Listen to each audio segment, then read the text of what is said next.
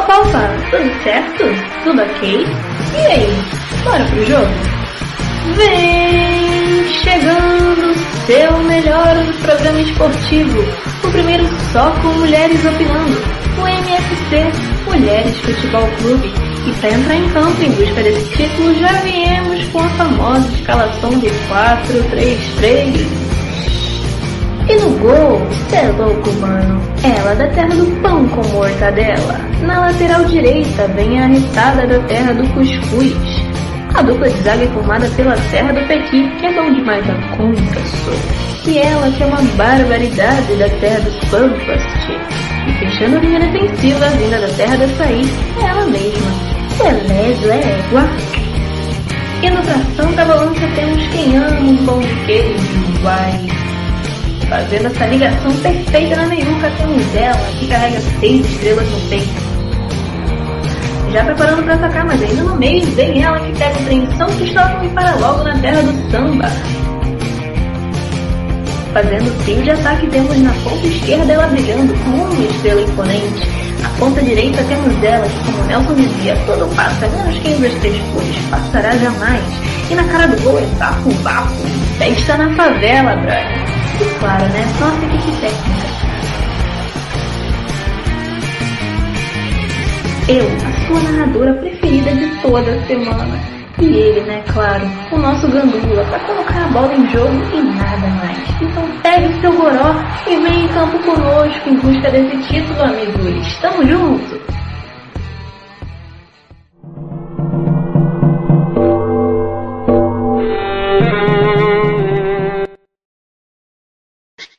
Boa noite, galera. Estamos começando mais um MFC. Hoje, em homenagem ao Outubro Rosa, hoje, em homenagem ao Dia das Crianças. Como sempre, a gente começa com o melhor time do Brasil, que é o meu. Aqui não é igual o PFC. O melhor time do Brasil é o seu? Não. O melhor time do Brasil é o meu, é a Portuguesa Carioca. Ah, tá na quarta divisão, não interessa, é só um detalhe. Mas o melhor time do Brasil e em primeira mão aqui, para começar a portuguesa, a gente vai colocar um mini videozinho que a gente vai colocar na nossa transmissão de quarta-feira, que a gente narra os jogos da portuguesa na TV Solusitano no Facebook e agora no YouTube também, tem a TV Solusitano.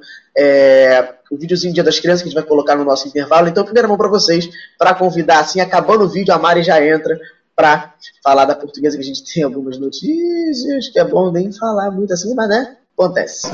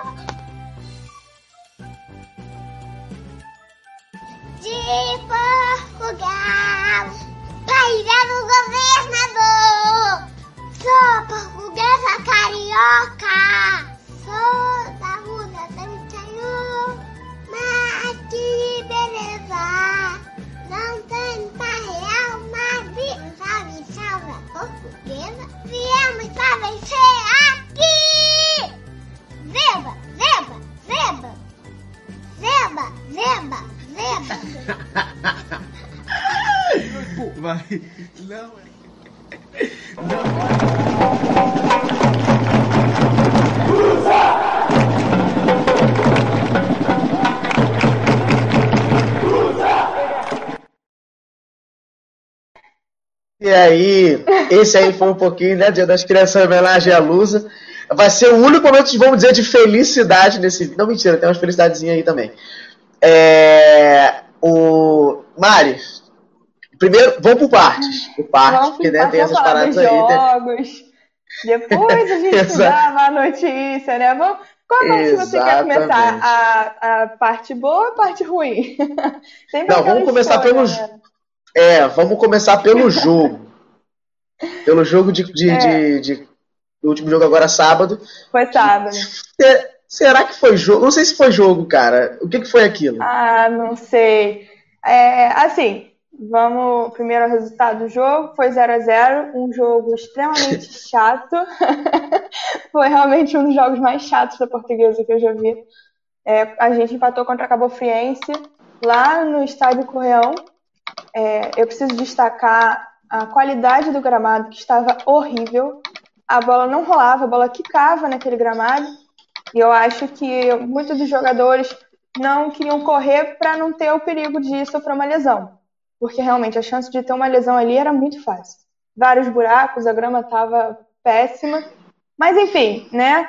A gente não conseguiu fazer gol de bola parada, então a culpa não é só do gramado, né? Na quarta-feira a gente joga contra o Mirassol aqui no Luz Brasileiro, às 3 horas da tarde. E no domingo contra o Cascavel, lá às 4 horas da tarde. E aí a Lusa com esse empate foi para 8 pontos. E aí a tabela tá Bangu em primeiro com, 10, é, com 11 pontos, Cabo Friense com 9, Ferroviário com 8, Mirassol com 8, a Portuguesa também com 8, Portuguesa em quinto lugar, Cascavel com 6, Nacional 3 pontos e Toledo 0 pontos. Toledo que até agora não conseguiu nenhum empatezinho, coitado. Que E não aí- venha fazer graça contra a gente, É. pelo amor de Deus. Tomara, né? Mas no primeiro jogo. Ganha de a gente ninguém, quer- Vamos quer meter bronca. Vamos ver no segundo turno, né? No primeiro a gente ganhou, de Exato. 3 a 0. Então, é. Sim. E é isso. E faltam nove jogos para o final da fase de grupos. E aí os quatro primeiros se classificam é, para as, sei lá, eliminatórias de, sei lá. É não pré-oitavas. oitavas, são É pré-oitavas. pré-oitavo. isso para tu ver quanto time É. tem na Série D, tem até pré-oitava. São, teve a pré-série D, fase de grupos, pré-oitavas, oitavas, semi, aí da semi em diante que a gente vê quem subiu ou não. É, um, um fator aí que, que assusta um pouco a gente é que assim, a portuguesa tem um plantel enorme, vamos dizer assim. É, a portuguesa tinha alguns armadores no campo, no time, como por exemplo o Romarinho, que não jogou o primeiro jogo e foi para o Brasiliense, agora está jogando a Série D pelo Brasiliense, camisa 10, tá com moral, agora chamado de Romário. É, e aí a portuguesa ficou com a, chai dependência, vamos dizer assim. Né, que era o cara, é o cara que pega a bola, é o cara que toma todas as porradas possíveis do, do, do jogo, é o cara que, que tem que armar o time. E hoje a gente recebeu a notícia que o Chay não vai jogar quarta-feira. Então a portuguesa tá sem o Chay na quarta. É, a portuguesa contratou um outro jogador chamado Toshia, Toshi, Toshia, sei lá, do olho puxado. É, o, nosso Honda Lusitano. Ele, só que ele não está inscrito ainda no bid, então ele não pode jogar também. É, o Chay não acordou muito bem hoje e não fez o teste para Covid, então não fez teste para Covid no jogo de quarta. Então, infelizmente, ele não vai poder jogar quarta-feira. Então, a portuguesa vai ter que dar um jeito de mudar o time. Se. É, mas só para deixar os- claro, não é, tipo, não são sintomas de Covid. Ele só acordou com mal-estar, parece, aparentemente enjoado, e aí ele não pôde fazer o teste, que o teste da CBF foi hoje. Então, Sim. como ele não pôde fazer o teste, ele não vai poder jogar na quarta-feira. E como. Como é que eu posso dizer? A gente ficou, ficou fica nessa dependência dele. É, eu espero muito que o Surian. poder- Pô, o Surian podia muito ver esse vídeo. Não, ó, vou falar aqui baixinho. Não bota o Marcão, não. Porque difícil, difícil, difícil. Não dá nunca vi inventar odiar nessa tanto quarta-feira. assim um jogador, meu Deus. Não, não odeio o jogador, só não tá funcionando. Porque a, a formatação de jogo não tá, não tá indo. É, tem que botar de fato um lateral, não, não forçar o, o Muniz na lateral. O Watson jogou bem o primeiro jogo, depois acabou dando uma caída de rendimento, tanto quanto o Alan Pires não jogou bem o primeiro jogo e deu uma melhorada nos outros. Então acredito que o Cafu seja o nosso Chay E aparentemente o Watson não estava nem no banco no último jogo contra o Cabo Friense. Então a gente não sabe. É, eu não sei se está machucado, gente... não sei. Então não, a gente não sabe como que vai vir na quarta-feira, já que o Chay está machucado. Geralmente quem entra no lugar dele, se não me engano, é o Cafu, não é? E não sei, Isso. eu não sei quem entra no lugar dele. E aí, só que ele geralmente entra no segundo tempo, Cafu. Talvez ele não aguente jogar os dois tempos, por isso ele Cafu só entra tá com depois. físico parecido com o meu, né? E o Cafu, a gente tá aqui, ó, com físico igual. É, eu é, acho ser assim complicado. que... É, e, e tem uma parada aí que aconteceu domingo de, domingo de manhã, Mário. Eu vou estar, pois, né, pô, Onde é que eu queria estar domingo de manhã? Eu, de verdade, eu queria muito estar no jogo Arte Sul e Nova Iguaçu. Eu queria. Por quê? Porque eu queria estar no jogo Nova Iguaçu e Arte Sul. Fala aí, fala aí, fala aí. Ó, tô te olhando. É... Fala aí. Quem assumiu o Arte Sul foi o nosso antigo técnico Rogério Correia. e ele perdeu o jogo de 2 a 0 Eu, particularmente. Não foi um, não. Foi dois, dois, dois gols. Dois gols, 2 a 0 foi 2 a 0 né? Perdeu de 2 a 0 Eu fico muito feliz, porque foi o que eu disse na transmissão do jogo de sábado. É, ele teve as escolhas dele. Então, se ele preferiu ir para a Sul do que continuar comandando a portuguesa, o problema é dele. Então, eu não tenho o que dizer e é torcer para continuar perdendo. Porque, Exatamente. porque assim, desejo, antes dele ir, é, o mal não lhe desejo, mas feliz não há de ser. Não, mal eu falei isso na transmissão. não, mal, não, pô, não, que ele seja feliz na vida dele, pô, que consiga, sei lá, Sim. continuar ah, pagando imposto, sendo feliz assim. É. Mas profissional? Não ligo. Não, não que isso. Sinceramente, não ligo. É... Não, não liga, não liga muito forte, sou uma pessoa rancorosa, sou ariana. É difícil não, não ligar. Ah, não ligo. Não dá, sou ariana. Sou ariana, então pra mim tanto faz. É, nossa, é frio. É, o, e aí, cara, ele, ele, ele perdeu mais uma. Antes dele chegar, perdeu de 4 a 0 né? O jogo antes dele chegar. Agora de 2, no próximo de 1, um, depois 0 a 0 E aí ele já é demitido e fica sem clube. É, não, então não, a gente agora. Tá perdendo, que volte para os 4 a 0 pode ser, pode ficar num looping, né? Também acho legal. Ah, e se ele, é... ó, e se ele sair do Arte Sul e querer voltar com o rabo entre as pernas não. pra cá? Não, eu duvido, duvido que ele volte, duvido. duvido. Ó, se ele chegar. Ele querer voltar é uma parada. Ele conseguir problema dele. voltar. Ah, problema dele. Eu duvido que ele consegue voltar, duvido. E tomara que ele volte mesmo, porque pra mim foi ingratidão que ele fez, mas. É. É, e agora a gente, de fato, voltando a falar da portuguesa, quarta-feira tem um jogo importante, sem o Chay, sem de fato um jogador que leve o time para se organizar. É, talvez o estilo tenha que fazer essa, essa formação, talvez o Adriano tenha que se movimentar um pouco mais, pegar no estilo do cano do Vasco, o Vasco está na, na, draga. O mas Adriano vai ter que fazer o estilo difícil. cano de voltar. É, mas é. Enfim, é. o, o Surya tem que tirar do bolso, porque infelizmente a equipe da portuguesa ficou muito dependente do Rogério Correia, do estilo do Rogério Correia. Então acaba atrapalhando um pouco a criação de um novo técnico, né? A criação das jogadas de um novo técnico. É, então, porque mas eles estavam muito acostumados, se... né? Eles já estavam é, muito acostumados. O Rogério se... Correia já estava um tempo aqui, quase um ano, não foi? Então os jogadores já estavam acostumados. Mais de um ano, foi o técnico que ficou mais, mais tempo na um portuguesa, ano. foi o Rogério Correia. É, então. Então, assim, os jogadores estão muito acostumados ainda com ele, entendeu? Então é muito complicado. E a gente tem muita essa dependência do Chay, né? É um, é um jogador, assim, na minha opinião, mais habilidoso do time da portuguesa. É um jogador que corre muito e que todo jogo toma muita porrada, coitado. Ele chama a marcação, porque, sério, se vocês vissem um jogo contra o Cabo Friense, ele não tava nem com a bola no pé e o cara dando porrada nas costas dele. Então ele chama a marcação. Empurrava, dava chute. Foi, é, foi o que a gente estava falando, eu e o Rodrigo. Talvez é, ele, o, o Surian deu um jeito nisso, porque, querendo ou não, o Chay chama muita marcação. Se o Chay não tiver, aí depende do, do, estilo de jogo deles, né? Do Mirassol, não, do, não só do nosso. É, e Mirassol aí que contra... entender isso, né? O Mirassol, que eu, que eu não entendi o porquê que do nada deu uma crescente no meio do campeonato, aí eu descobri que o Mirassol contratou gente nova. Então o Mirassol tá com time novo. Agora faz desde sentido, primeiro, né? Desde o início do campeonato, deu uma crescida e contratou gente nova. Então é um jogo de seis pontos, sem o principal jogador da portuguesa, que o Milton continua defendendo muito. Milton, pelo Não, amor de Deus. Pra mim, é, Milton é um santo exatamente. já. Depois que, cara, e... teve um lance contra a Cabo Friense. Sinceramente, nenhum goleiro do Brasil faria o que ele fez. Foi assim, exatamente. na cara. Na cara. A queima-roupa, e... que nem eles dizem. E, e, que o esquilo baixe o esquilo daquele jeito que ele jogou contra o Fluminense. Se baixar os quilos daquele jeito que jogou contra o Fluminense, o Adriano tiver iluminado e o Milton também igual contra o Fluminense já jogou. o Adriano demais, né? Porque é só cornetar o Adriano que o Adriano fez gol. É, a gente, a gente não criticou. A gente não criticou sábado ele não fez gol. A culpa é nossa. É, não, Desculpa, mas aí Adriano, também, vamos lá. É o que eu tô falando. O jogo no sábado foi horrível. Entendeu? Nem se eu criticasse a quinta geração do cara, ele ia conseguir fazer gol. O jogo o gramado Exatamente. tava horrível, o time tava muito.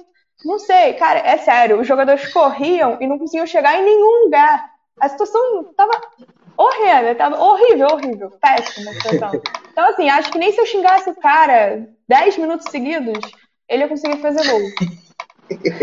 Beijão, Mário. Quarta-feira a gente vai estar narrando o jogo português em Mirassol pela Web Rádio TV Jovem Carioca e pela TV Sou Lusitano. Nesse final de semana a gente narrou pela Web Rádio Jovem Carioca e na Web Rádio é, Esporte Metropolitano. Nessa quarta-feira pela TV Sou Lusitano. Então a galera que quiser acompanhar a gente, TV Sou Lusitano, vocês vão ver a cara da Mari desesperada vendo o jogo. Vocês vão ver. Se, se vocês acham nervosos vendo o jogo, vejam a Essa Mari. é a graça Beijão. de vocês, né? Com certeza. Um beijo. Beijão, Mari, até daqui a pouco. E a gente vai dando sequência aqui. Eu agora, a gente tá com, com, com hoje a equipe, como sempre, reduzida. Sempre tem um que vai, que não vem, que vai, que não vai. Hoje a gente tá sem a Gabi, que hoje ela não vai poder participar com a gente aqui. Ela gravou um vídeo falando sobre o Vasco, que perdeu de semana. Mas perdeu o Flamengo. Não é, ó, perdeu o Flamengo. Perdeu o Flamengo, poderia ter ganho. Teve a questão do VAR, enfim. Eu não vi o vídeo dela ainda, vou ver agora junto com vocês a opinião dela. E quando, vol- quando voltar, eu estarei sem essa blusa, estarei com a blusa nova, que depois eu explico o porquê. Boa noite, gente, tudo bom? Então, eu tô vindo falar do jogo do Vasco no sábado, que foi contra o Flamengo, que infelizmente o Vasco perdeu de virada, foi 2 a 1 Bom, então, o começo foi em São Januário, foi dentro da nossa casa. O Vasco começou bem com o gol do Thales, logo no primeiro tempo. O Vasco começou atacando, gostei da escalação e acabou tomando a virada no segundo tempo.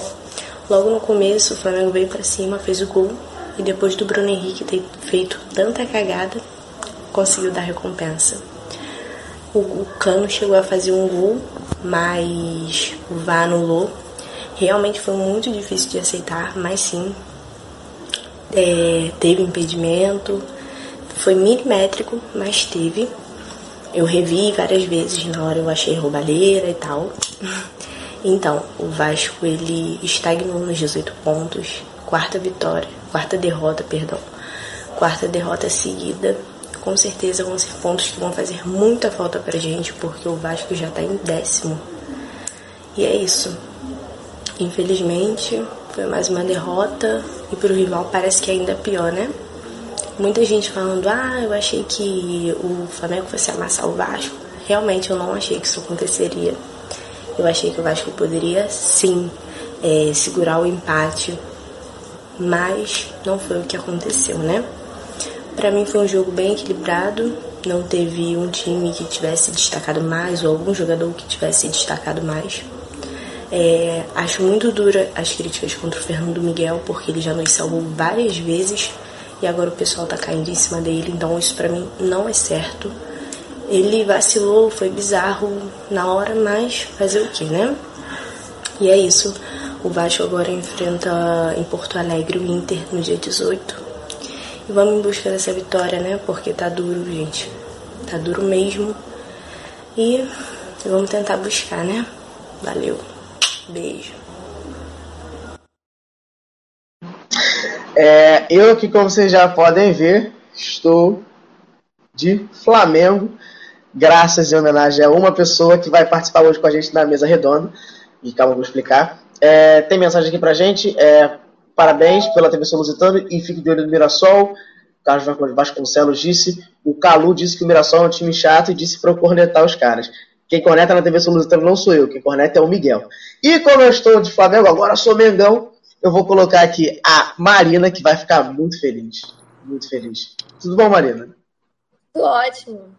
Mas olha só, primeiramente, boa noite, né, pessoal? Vamos começar um clima tenso aqui. Mas eu já sei que tu tá com essa camisa, Rodrigo. Ah, Sabe, sabe por quê? Hoje é dia das crianças. Aí o pai tem que desejar feliz dia das crianças pro filho. ah Feliz dia das crianças, tá bom? adorei essa. Aí você discute com a sua irmã, que vai participar daqui a pouco com a gente. Mas eu, te faço, eu queria falar com você assim: o Fluminense tá bem, tá mal. Tá, porque assim, eu vejo que você reclama a beça do Fluminense, mas você reclama. Você reclama de. Dizem que é, é igual. É igual o torcedor do Inter. Ah, reclama, dizem que reclama de barriga cheia.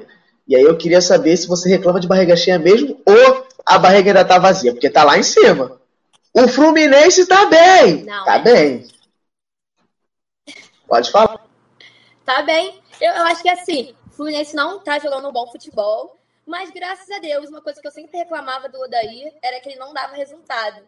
E ele está dando resultado agora, então o que, que eu vou reclamar? Não tem nada que reclamar. Ganhamos de 4 a 2 Goiás.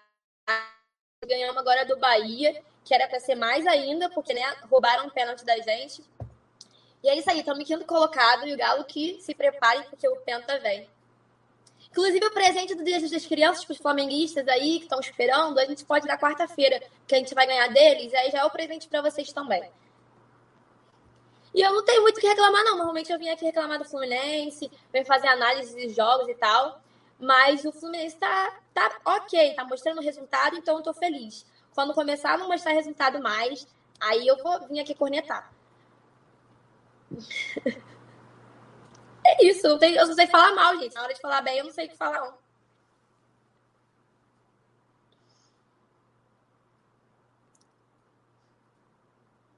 Rodrigo. Oi, agora consegui. é...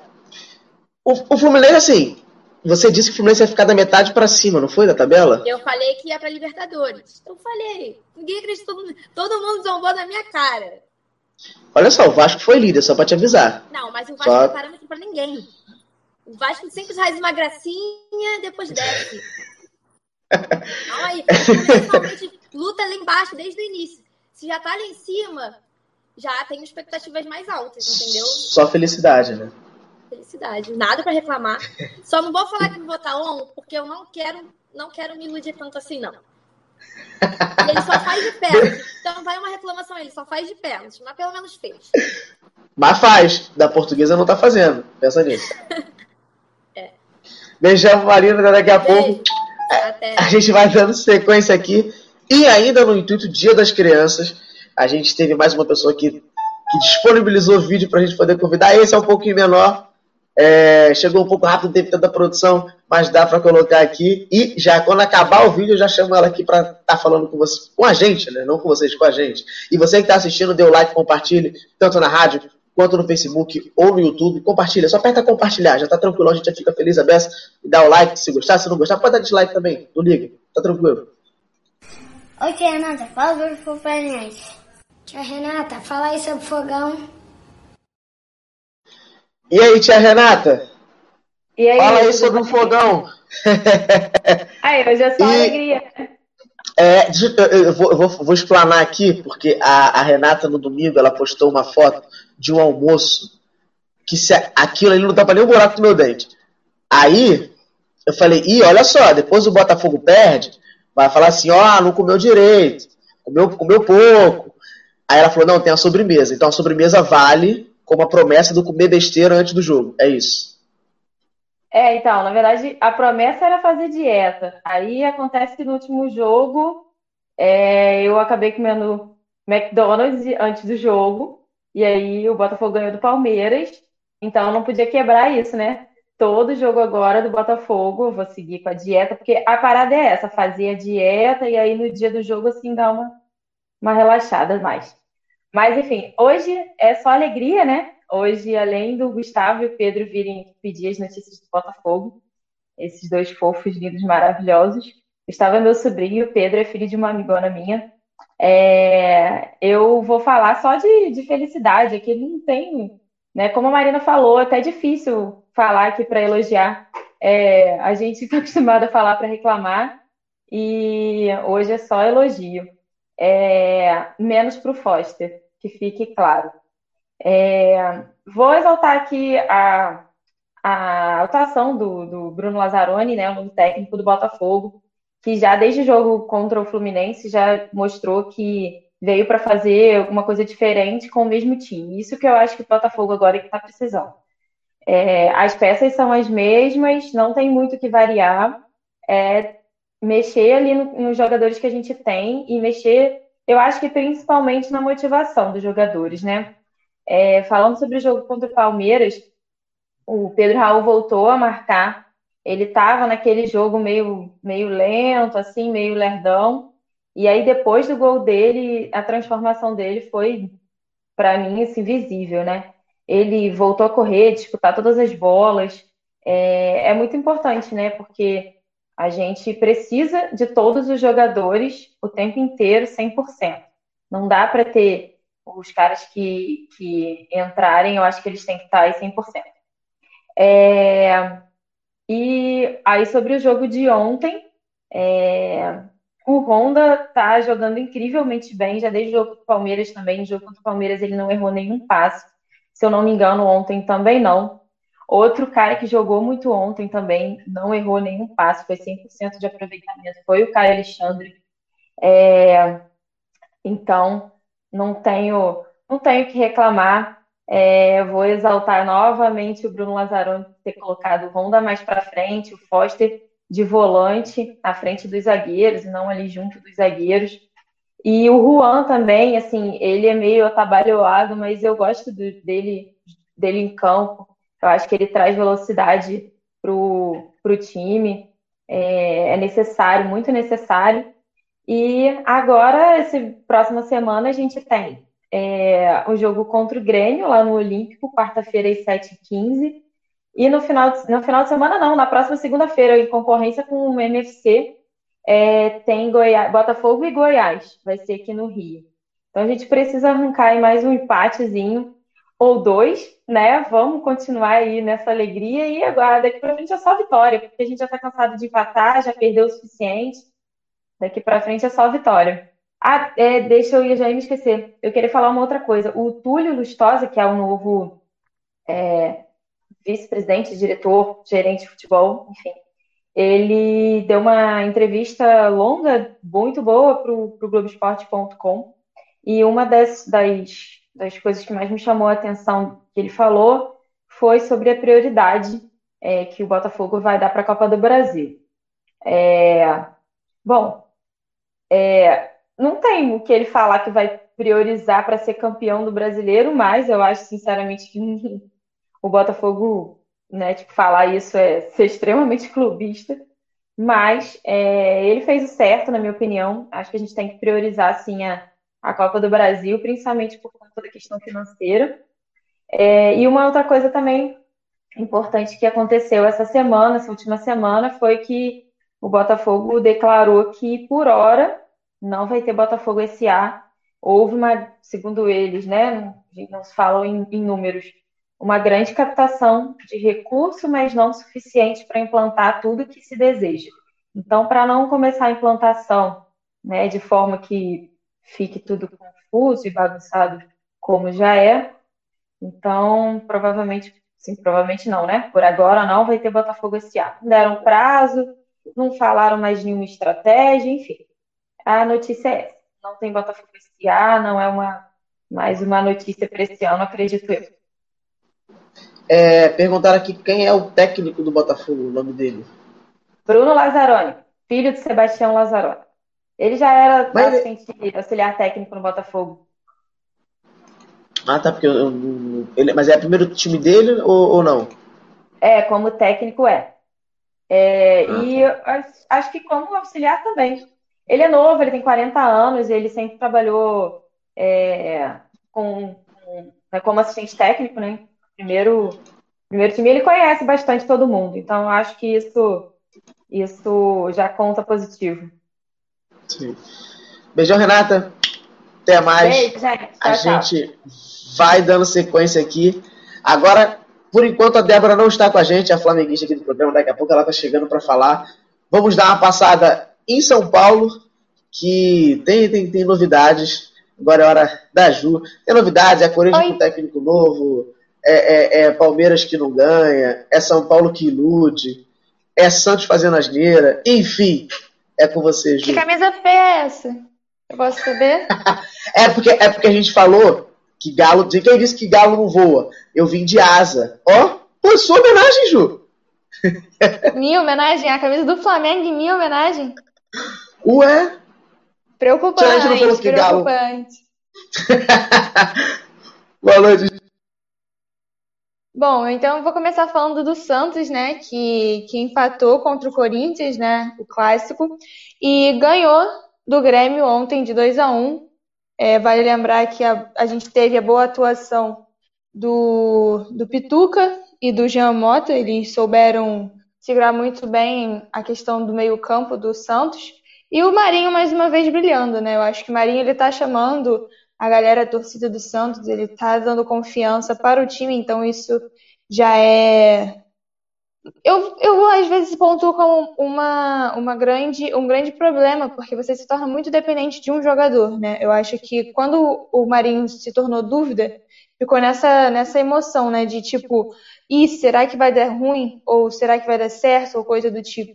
Então, eu acho que que a dependência do Marinho é bem complicada, mas apesar dos pesares, o, o- a gente não pode tirar o mérito do Marinho. O Marinho está jogando de uma maneira bastante bonita de se ver. Eu gosto muito da forma como ele joga. E, e é isso. É, o Santos agora ele pega o Atlético Goianiense na quarta, dentro de casa, e no sábado, coxa, fora de casa, às 5 da tarde.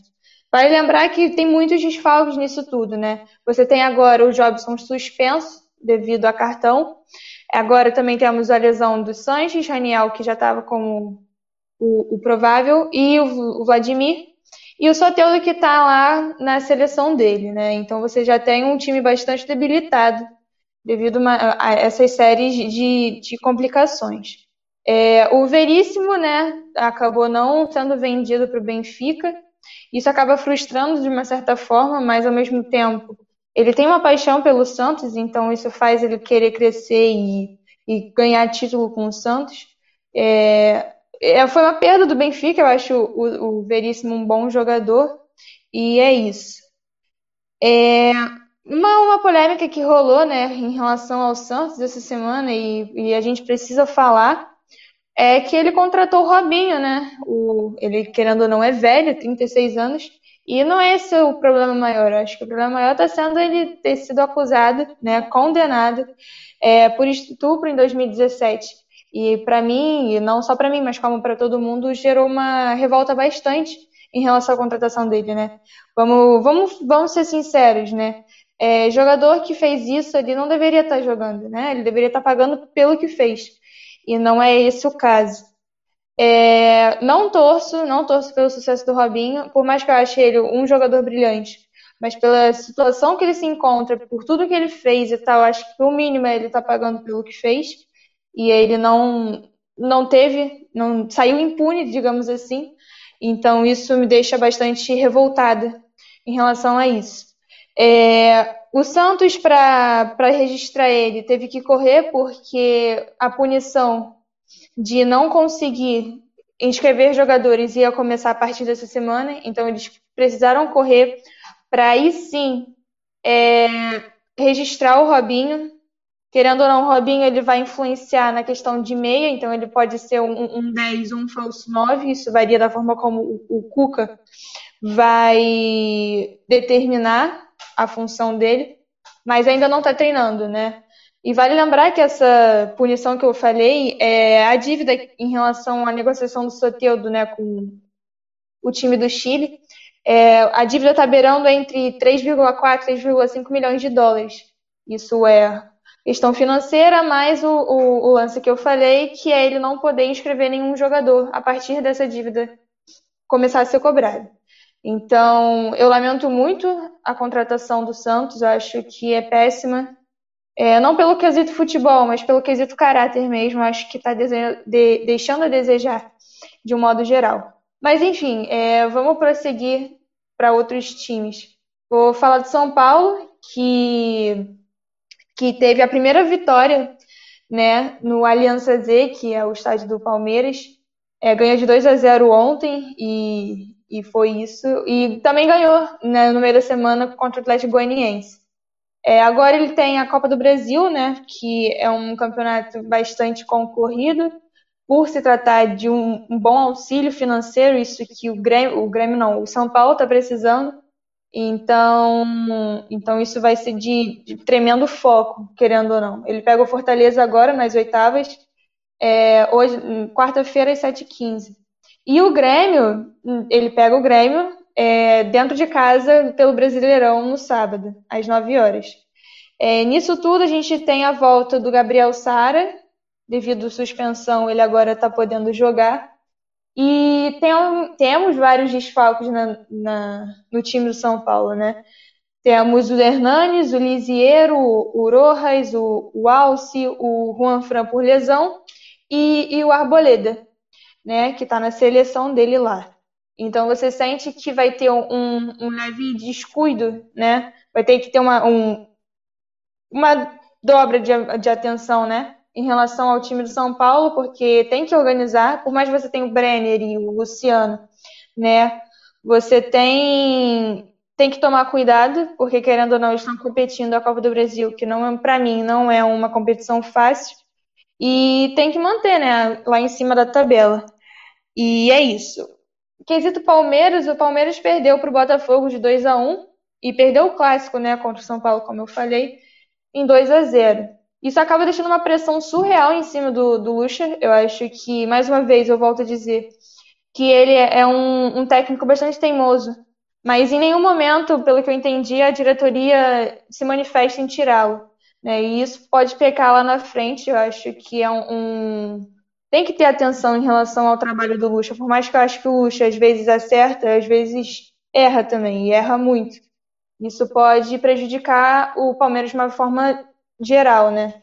Querendo ou não, o Palmeiras tem elenco, isso eu venho falando faz um tempo, mas me parece, não, não me agrada, não parece estar sendo bem aproveitado pelo Lucha. Mas enfim, é, desfalque para essa semana a gente tem a lesão do Luan, e, e, essa lesão pode complicar ainda mais a situação do Palmeiras, porque foi bem grave. Então, pelo que eu entendi, vai ficar entre um mês e dois meses de recuperação. Então, isso já é uma falha bastante, né? Já tem um, desfalque bastante na defesa do time do Palmeiras. A gente tem o, Bruno Henrique sendo vendido para o time da Arábia Saudita, o Al Ittihad, por 27 milhões de reais. É, é um meia que é bastante, não foi bastante aproveitado pelo, pelo Palmeiras. Acho que tinha mais para aproveitar, mas não foi aproveitado, e agora está sendo vendido. Isso gerando lucro de 27 milhões de reais, o que é, não é ruim. Além disso, pelo amor de Deus, tem muita coisa para falar. Enfim, o Gustavo Gomes está na seleção do Paraguai. É, o Vitor Hugo está sendo vendido para um time da Turquia. Então você sente um, um, um esquema defensivo do Palmeiras bastante precário, porque, como eu falei, o, o Luan sofreu lesão. Por mais que você tenha, né, é, os caras da base, como o Renan, que, que vem crescendo, vem tomando, assim, um, um foco, né, um, uma visibilidade na base, é, não sei se vai conseguir substituir de fato um jogador como o Gustavo Gomes e tal. Eu torço muito porque eu, eu quero ver jogador da base crescer, mas já é uma preocupação a mais em relação ao time do Palmeiras que, querendo ou não, é, vem pecando, vem errando, vem perdendo, então isso acaba preocupando bastante, ainda mais com esses desfalques todos. O Corinthians, né? O Corinthians, a gente tem o Mancini sendo contratado, ele assumindo no lugar do Coelho e se desligando do Atlético Goianiense. Ele, se eu não me engano, vai fechar até final de 2021 com o Corinthians. Mas é aquilo, você não adianta é, mudar de técnico, como teve a mudança do Thiago Nunes para o Coelho, do Coelho para o Mancini, não adianta você ter, né, você ter que trocar de técnico, mudar de técnico, se você não muda a sua postura dentro de campo. E eu acho que é isso que o Corinthians tem que entender. Porque não adianta você contratar um, um, um técnico, por mais que eu ache que o Corinthians é retranqueiro, mas ele contratou o Thiago Nunes na época, questão ofensivamente falando, e agora o Mancini. Então, você não adianta você contratar gente que está ali para deixar o time mais ofensivo e simplesmente ser retranqueiro até o fim. Eu acho que o que está permanecendo aí não é a questão de, do técnico ser bom ou ruim, e sim a da postura que o, o Corinthians leva em campo. Né? Ele se contenta com o empate, ele não, não busca muito o, o gol. E isso acaba incomodando bastante a torcida do, do Corinthians, creio eu. É, agora a gente pega o Atlético. Agora não, a gente não, o Corinthians. O Corinthians pega o Atlético Paranaense na quarta e o Flamengo no domingo dentro de casa. Então são dois jogos bastante preocupantes, querendo ou não. O Corinthians com esse, com esse decaimento né, do rendimento dele, ele está no Z4, então ele está na zona de rebaixamento, então isso acaba preocupando mais e mais o, o corintiano de um modo geral. É, a gente, né, com a vinda do Mancini, o Mancini já falou que quer um zagueiro novo. Ele busca defender, né, ele busca consertar essa parte defensiva do Corinthians e, e já buscou zagueiro, mas até agora não tem nome especulado, mas já pediu e fez, fez com que o Corinthians corra atrás disso. Vale lembrar também que isso aí é bastante decorrente devido à, à lesão do, do Danilo Avelar, que, que sofreu e está aí em fase de recuperação. Então você não pode errar nisso. Então é sempre bom ter um reserva, é sempre bom ter alguém para substituir da mesma maneira. E o Bragantino, para finalizar os times de São Paulo, né? Ele vem de duas derrotas, ele vem de 2 a 0 contra o Inter e de 2 a 1 contra o Atlético Goianiense. É, por mais que tenha esse esses gols, assim, eu queria frisar muito, muito a, a participação do Claudinho nos jogos. Eu acho que o Claudinho ele faz total diferença no Bragantino. O Bragantino tá mal, mas o Claudinho ele faz com que o time não fique tão ruim assim. É, ele sabe armar, ele sabe participar das jogadas, então, então é isso. É, uma coisa que eu queria comentar em relação ao Bragantino é que, querendo ou não, ele virou empresa, né? Red Bull Bragantino. Então, para mim, não adianta você ter dinheiro, você não, não adianta você ter um capital excelente e não saber usar. Você não saber o, o que é um futebol, o que, que o futebol precisa. Não, não sabe quais peças são necessárias para ele. E é isso que eu estou vendo muito no Bragantino. Por mais que o Bragantino ele tenha contratado o Cleiton, o Alejandro, eu falo no caso do Atlético que eu conheço, entre outros, ele está servindo muito mais de vitrine para venda do que de fato futebol.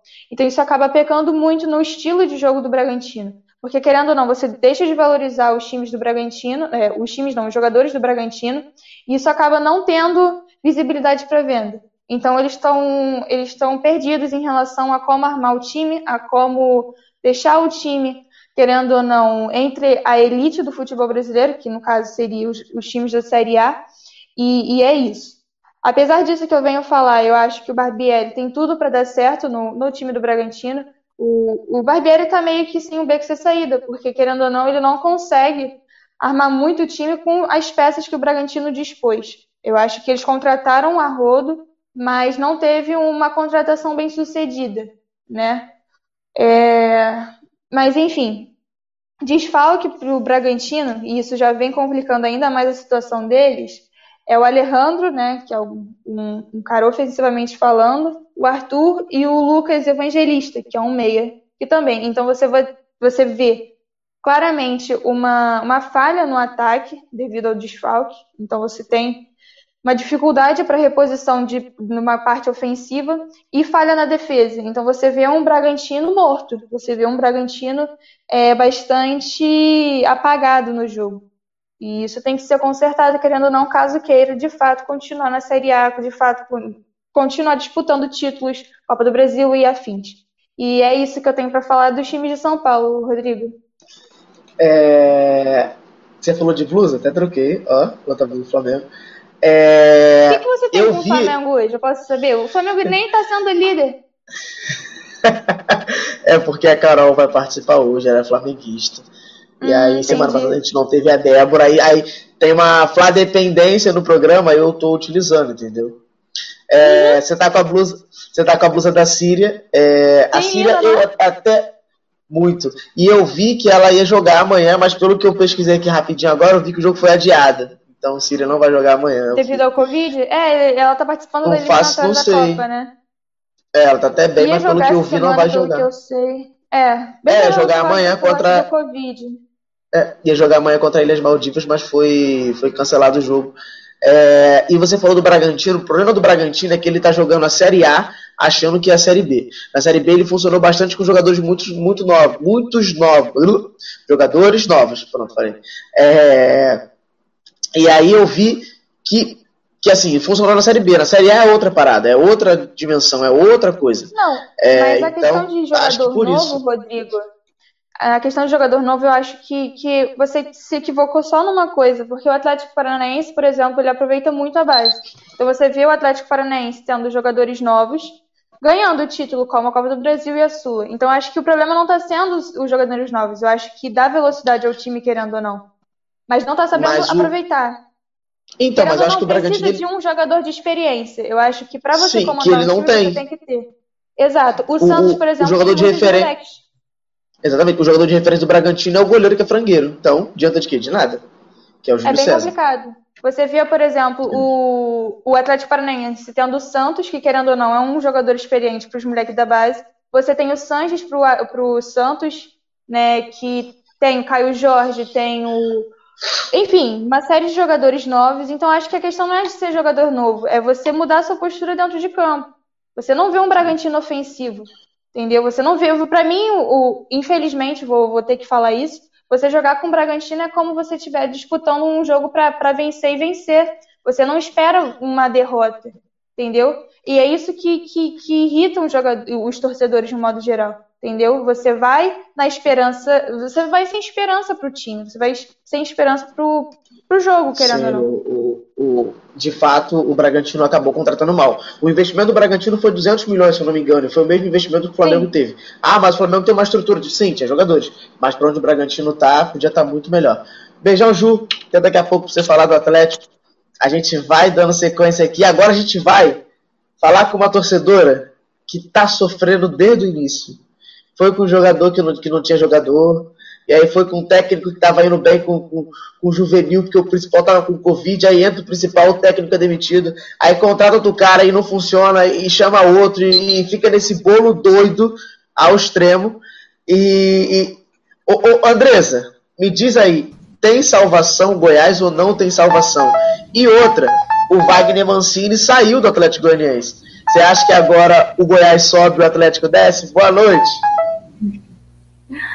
Boa noite, Rodrigo. Então, coloquei até o fundo preto aqui hoje, ó, porque realmente eu tô de luto pela situação presente do Goiás, entendeu? Eu nem sei por onde começar, tanto que eu não consegui vir no programa passado, mas também porque tem tantas coisas aí para se falar, coisas ruins, né? Antes fossem coisas boas. Mas, é, primeiro de tudo, eu quero falar em relação ao protesto da torcida organizada do Goiás, que foi feita essa semana. E, diante a mídia, teve uma repercussão muito negativa. É, que, que é o seguinte, os torcedores estavam ameaçando os jogadores, e não foi bem isso que aconteceu.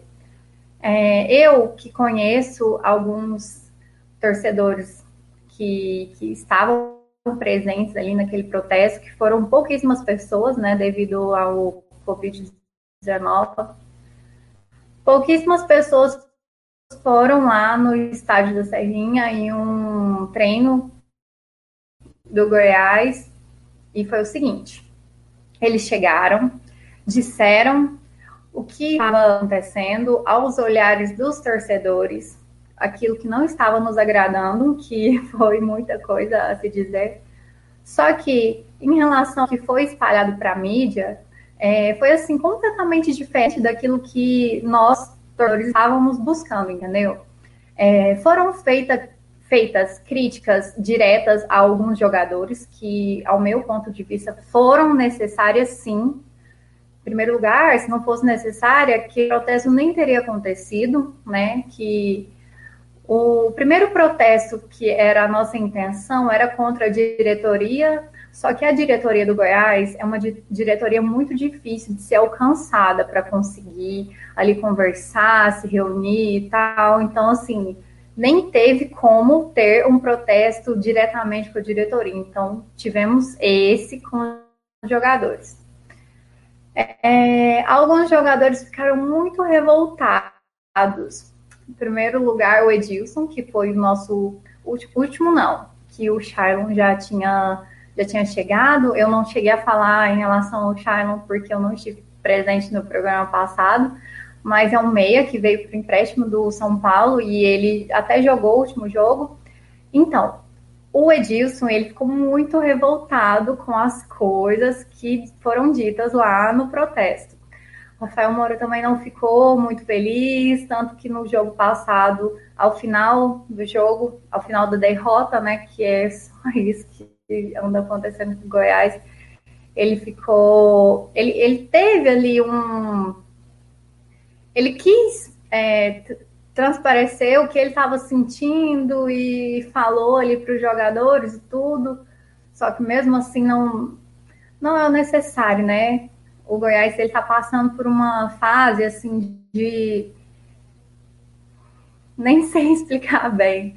O problema é que, como vocês estavam falando aí agora do Bragantino, o Goiás também é, é, é um time assim que é uma empresa, né, gente? E, e de acordo com o que a gente está vivendo agora, tanto que eu até queria falar para Renata que eu espero que o Túlio Lutosa faça uma coisa diferente no Botafogo do que foi feito no Goiás. Agora, os nove colegiados que ficaram presentes após a saída do Túlio, é, mesmo assim, não está adiantando nada, sabe? Nós estamos querendo melhorias no time e eles não conseguem isso. É, demitiram o Thiago Largue, veio o, o Emerson, mas já estão com boatos que se perder para o Flamengo agora, amanhã, né? Ele já vai ser demitido e vai vir o Hélio dos Anjos e tal. Gente, o que, que virou, Goiás? Eu tô assim, é, sem nem dizer, nem é decepção, frustração, são palavras assim que eu paro para pensar e falo onde chegou Goiás, porque é um time grande aqui para nossa região, né? Em comparação a outros times. Não, mas para nossa região é um time grande, um dos maiores, e fizeram com Goiás um, uma empresa ali só para tirar dinheiro e acabar com o time, entendeu? Se quer que o time caia para a Série B, então, beleza, mas, gente, para que ficar iludindo, sabe, os torcedores falando que estão fazendo coisas para melhoria do time e não estão fazendo nada disso, entendeu? Tô, tô completamente desabafando aqui com vocês. Mas, tirando isso, vou falar as notícias aqui, né? Como eu disse, veio o Shailon, né, por empréstimo do São Paulo, e também estão querendo contratar o volante argentino Ariel, do Cruzeiro, e também o zagueiro Léo. Só que o zagueiro ainda são boatos, não tem nada certo, também como o Gustavo Blanco, que é por empréstimo do Atlético Mineiro. E hoje foi concretizado a contratação do Fernandão do Bahia, o atacante. E eu espero mesmo que essas contratações aí façam uma diferença, mesmo vendo que não é bem o time que precisa de mudanças, né? Que é ali na coordenação, na diretoria. E eu espero mesmo que as coisas mudem.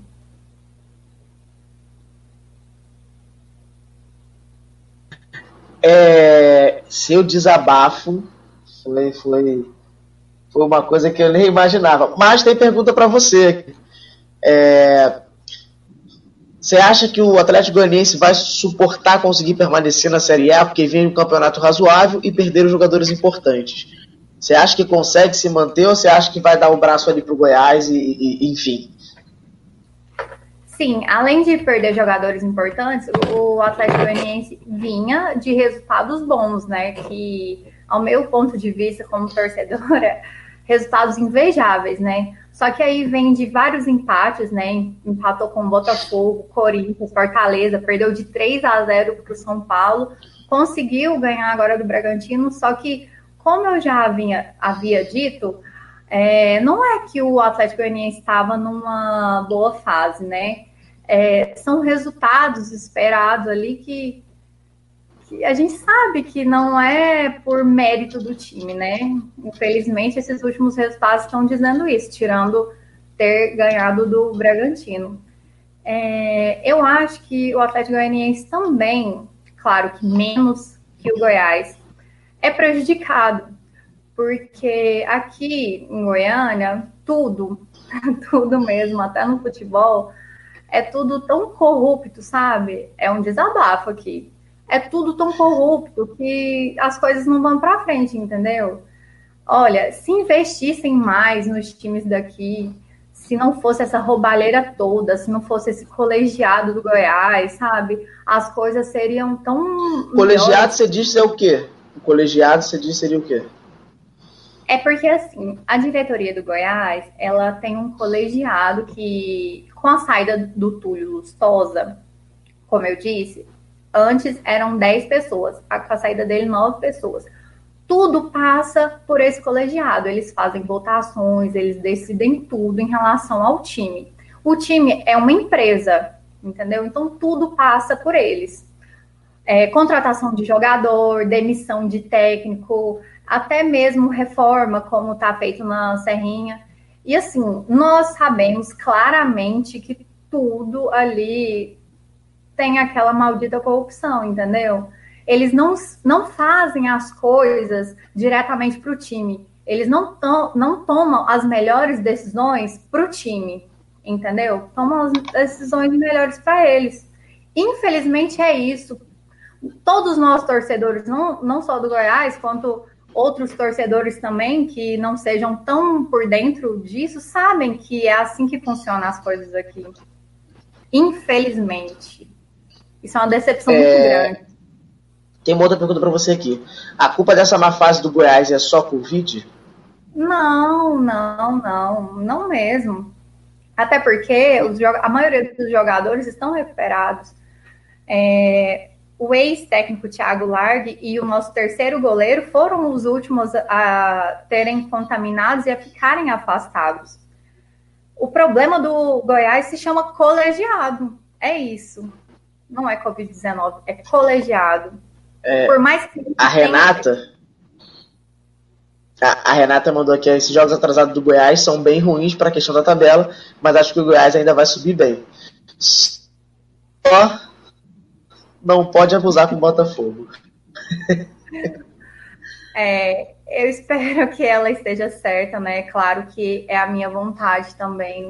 Essa... Mas eu estou sendo bem realista mesmo em relação aos problemas do Goiás realmente, se, se essa maneira deles, de, da diretoria, de coordenar, de levar o time, se isso não mudar, o Goiás não vai chegar a lugar nenhum, vai cair, isso é fato para todo mundo. É porque os jogos atrasados do Goiás são jogos difíceis, que é São Paulo, não é? São Paulo. Flamengo agora. Flamengo amanhã. É, Cara, eu vejo jogos, eu vi, eu vi alguns jogos do Goiás eu vi alguns jogos do Goiás, assim, e, e não sou torcedor do Goiás, mas é sofrível de ver jogo do Goiás. Imagina vocês que torcem pro Goiás. É só é. você ver que o time não tem nada, não tem nada, não, não, não, não tem, não existe, não existe. O Goiás tá com o pior elenco, assim, de não sei quantos anos, sabe? Nunca teve um time tão ruim quanto o time que está agora. E me dá pena do goleiro, porque é um bom goleiro, mas não dá pra fazer milagre. Sim, é um bom goleiro, mas a minha opinião, ele, o Tadeu, ele, ele deu uma iludida em nós, torcedores, em 2019. ele teve uma atuação em 2019 completamente diferente do que ele está tendo agora. É, assim, venham falar que ele teve, ele teve Covid, a família dele teve Covid, né? A recuperação e tal. Mas olha, já deu tempo suficiente para isso. Ele devia estar tá mostrando um futebol diferente do que ele tá mostrando agora. Ele anda levando gol que, pelo amor de Deus, gente. Não, não tem lógica. Mas ele pega bem também. Ele pega umas aí que, que fala assim, cara. Pega também. Mas no momento agora, se colocar o Marcelo Rangel, seria muito melhor do que o momento do Tadeu agora. Meu ponto de vista como torcedora. É, Beijão, Andresa. Obrigado que venham melhoras ao Goiás. Amém. Até mais. e agora a gente vai dando sequência aqui. Agora a gente vai pro norte, que a Carol vai falar do futebol nortista, que de tudo ruim não tá tão ruim. e vai falar do Cruzeiro, que aí. ô, ô, ô, ô, Carol, cara, eu não. Assim. É difícil, né, de falar alguma coisa. Mas, assim, o Cruzeiro. Eu precisava falar do Norte primeiro, mas como vou deixar você falar direto.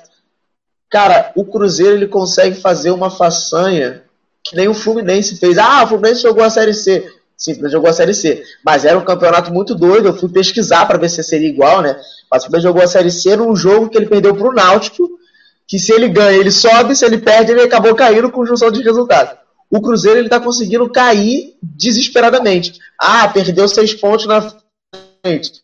Vai perder os seis pontos na frente, mas já não justifica mais. Não justifica mais os seis pontos que perdeu para não cair. E ainda agora ainda foi é, é excluído do Profut. Se quiser falar primeiro do Cruzeiro, pode falar, acho melhor, né? Já, já que, já que deu o, o gancho. E qual seria a salvação para o Cruzeiro, Carol? Pode falar à vontade aí, é, pode então, destrinchar sua raiva. O Cruzeiro demitiu o Ney Franco, né? Depois de empatar com o pior time da Série B. Porque o Cruzeiro, assim, já eu não vou entrar nem tanto nos méritos dentro de campo, porque não tem nem muito mais o que falar, porque toda semana eu falo a mesma coisa. Os erros não não não modificam, sabe? É sempre a, é sempre a mesma tecla que eu tô batendo desde quando começou a Série B, na verdade. O Cruzeiro demitiu o Ney Franco porque empatou com o Maestro, o lanterna da Série B. Antes disso, ele conseguiu, teve a proeza de perder para o Sampaio Correia. Assim, saiu uma nota que a folha salarial do Cruzeiro é de 5 milhões de reais, enquanto desses times é de 600, é 60 mil, 400 mil, coisa assim, é, é inadmissível o que está acontecendo com o Cruzeiro, sabe? Não tem uma explicação. O problema, se fosse somente dentro de campo, mas a gente tem um problema administrativo enorme, porque a gente tem um presidente que é extremamente arrogante e egocêntrico, que não assume dele. A gente acabou adquirindo mais uma dívida com o Ney Franco. Foi um técnico que ninguém, absolutamente ninguém, nenhum torcedor queria que viesse mas ele bateu no peito e quis bancar o Franco. E aí, após sete rodadas, cinco derrotas, um empate e uma vitória, só que foi uma vitória ilusória contra a Preta. Parece muito o Cruzeiro que ganhou contra o Santos na Série A, né? Que a gente pensou quando estava com o Senha, ah, vai mudar alguma coisa agora, agora vai. Não foi, piorou só ainda, ladeira abaixo. É, com isso, o Cruzeiro tentou a contratação do Lisca, só que ele é doido, não burro, né? Sair do América, que está em terceiro, para assumir um navio furado como. É, procurou o Filipão, as conversas ficaram, acredito muito pelo salário do Filipão. Saber, assim, também a situação em que o clube se encontra. Sendo bem sincera, para um técnico assumir, ele tem que ter muitas garantias. Não só financeiras, mas assim, ele precisa de muitas garantias. É, porque o Cruzeiro, além desse problema financeiro, ele ainda não está tendo uma organização desse departamento de futebol. Então, a gente ainda está no primeiro turno. Eu acredito que se houver uma mudança, talvez a gente não seja rebaixado. Mas eu, como eu falei desde como não acredito que a gente vá subir, sabe? É, é muito difícil ver essa situação, porque o maior problema, a meu ver, é no administrativo, sabe? O Ney Franco sugeriu algum um preparador não, preparador de goleiros e mais um, um jogador para ser contratado, que foram contratados a pedido dele, e ele acabou sendo demitido, então o Cruzeiro já ficou com essa dívida, que é de um que nem deveria sequer ter vindo. É, fora isso, como eu falei, a negociação com o Filipão esfriou, uma, deu uma declaração é, após o jogo contra o Sampaio que não sabe o que fazer para motivar os atletas. É, o que me faz pensar que isso é uma questão mais administrativa, sabe? O Mano é um jogador que eu não esperava contar nesse, nesse momento que o Cruzeiro está jogando, porque ele não é um péssimo zagueiro. Ele é um zagueiro que, que jogaria tranquilamente em um time da Série A. Mas mesmo assim, ele vem sendo muito importante e nos últimos jogos que o Cruzeiro fez gol, ele esteve presente com o arcador, ele vem fazendo jogos importantes pelo Cruzeiro, sabe? Então, uma boa parte dos, desses jogadores que têm qualidade, os poucos que têm qualidade, eu acho que estão muito ali por respeito à instituição, porque não precisariam estar passando por isso. O Fábio deu uma declaração assim, que finalmente o Fábio botou a boca no trombone, né? que tiveram coragem de dizer, ao setor administrativo do Cruzeiro, coragem de dizer que ele foi infeliz na declaração dele, ele só falou a verdade. Quem furou esse barco primeiro, fora. E agora quem está lá, principalmente os jogadores que estão lá, estão fazendo o que podem. Mas, assim, tem uma direção, tem um técnico que tem, assim, um direcionamento, que tem um estilo de jogo, que tem um objetivo, fica difícil. Porque o que parece é que o Cruzeiro não treina. A gente tem muitas opções para o meio campo para melhorar a nossa deficiência, que é essa no meio campo, não são utilizadas. Eu falo, acho que desde o segundo programa aqui do Marco Antônio, que é um meio, é um 10, nato, ele é um menino que ele tem 20 anos, ele joga muito bem. As duas vezes que, que ele entrou, ele mudou o jogo, ele já fez jogadas interessantes para o Cruzeiro ofensivamente. Mas ninguém fala por que, que o Marco Antônio não joga. O Cruzeiro é, é, teve o Jadson de volta essa semana, que é um jogador que é ridículo ter sido contratado, e aí ele está ocupando mais uma vez o lugar da base, que seria o Adriano, que tem mais qualidade. Então, assim, sabe, a, a nossa saída está realmente na base. Fica muito, muito difícil quando a gente vê esse preciosismo muito grande os treinadores insistirem, insistirem em jogadores que não, não tem que jogar, sabe? Para vir esse treinador, ele tem que ser um treinador que venha e que bote esses caras no banco. Não tem que, que manter Marcelo Moreno e que Ariel Cabral, que inclusive provavelmente vai para o Goiás, é, Cruzeiro. Eles têm que ficar no banco, porque quem está comendo bola é quem está jogando na base. Porque quer uma oportunidade de mostrar serviço, sabe? Então, assim, é, o Léo, que foi especulado no Goiás, ele proposta, porque ele preferiu ficar no Cruzeiro, justamente pelo objetivo dele de ajudar a instituição, né? O Léo que já se declarou muitas vezes torcedor do time mesmo. A gente não tem muitas opções de técnico.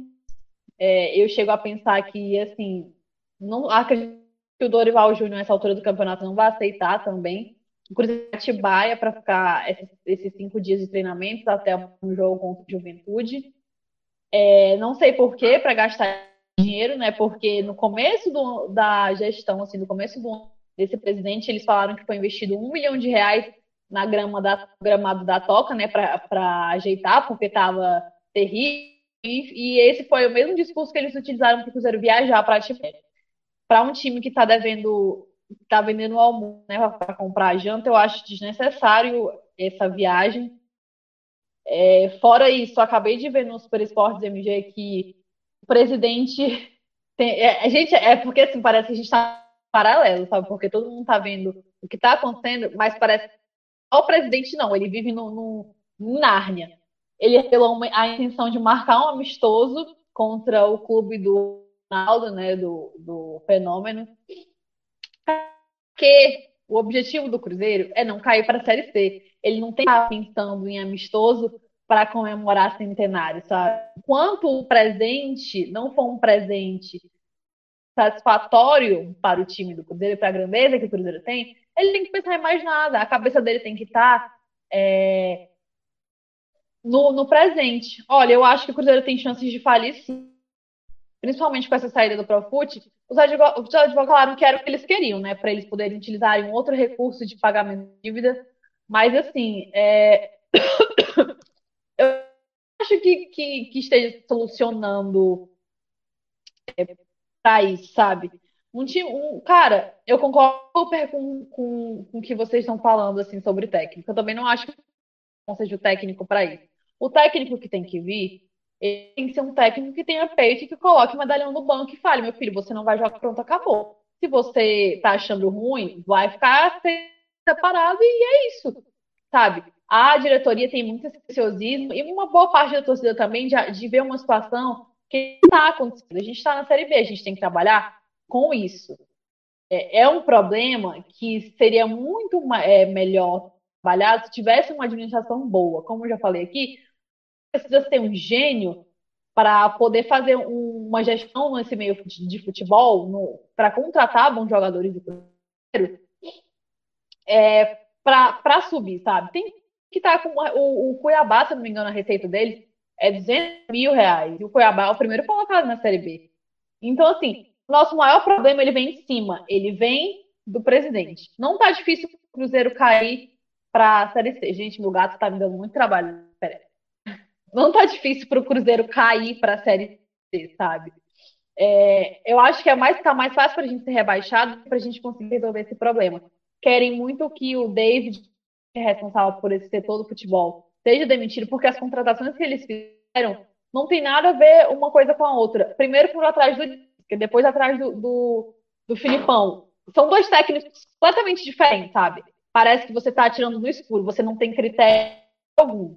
Foi fundado o nome do Thiago Nunes, que eu espero que não venha, não porque ele é ruim, mas porque a gente queimaria mais um bom técnico para uma situação que não é a ideal, sabe? Thiago Nunes, ele teria que ter tempo para fazer um trabalho, para poder implantar é, o estilo de jogo dele, para poder trabalhar com, com jogadores da base, e a gente precisa de um, de um técnico que apague fogo, assim. Ontem eu cheguei a pensar até sobre o Roger Machado, porque, se eu não me engano, foi ele que fez a campanha que subiu com o Bahia. É, também acho que a gente não vai subir esse ano, acredito que a gente tem que pensar justamente em permanência na Série B. Claro que ainda tem um turno inteiro e tal, mas assim, só por um milagre. Por um milagre mesmo, de o Cruzeiro vencer todos os próximos jogos do turno.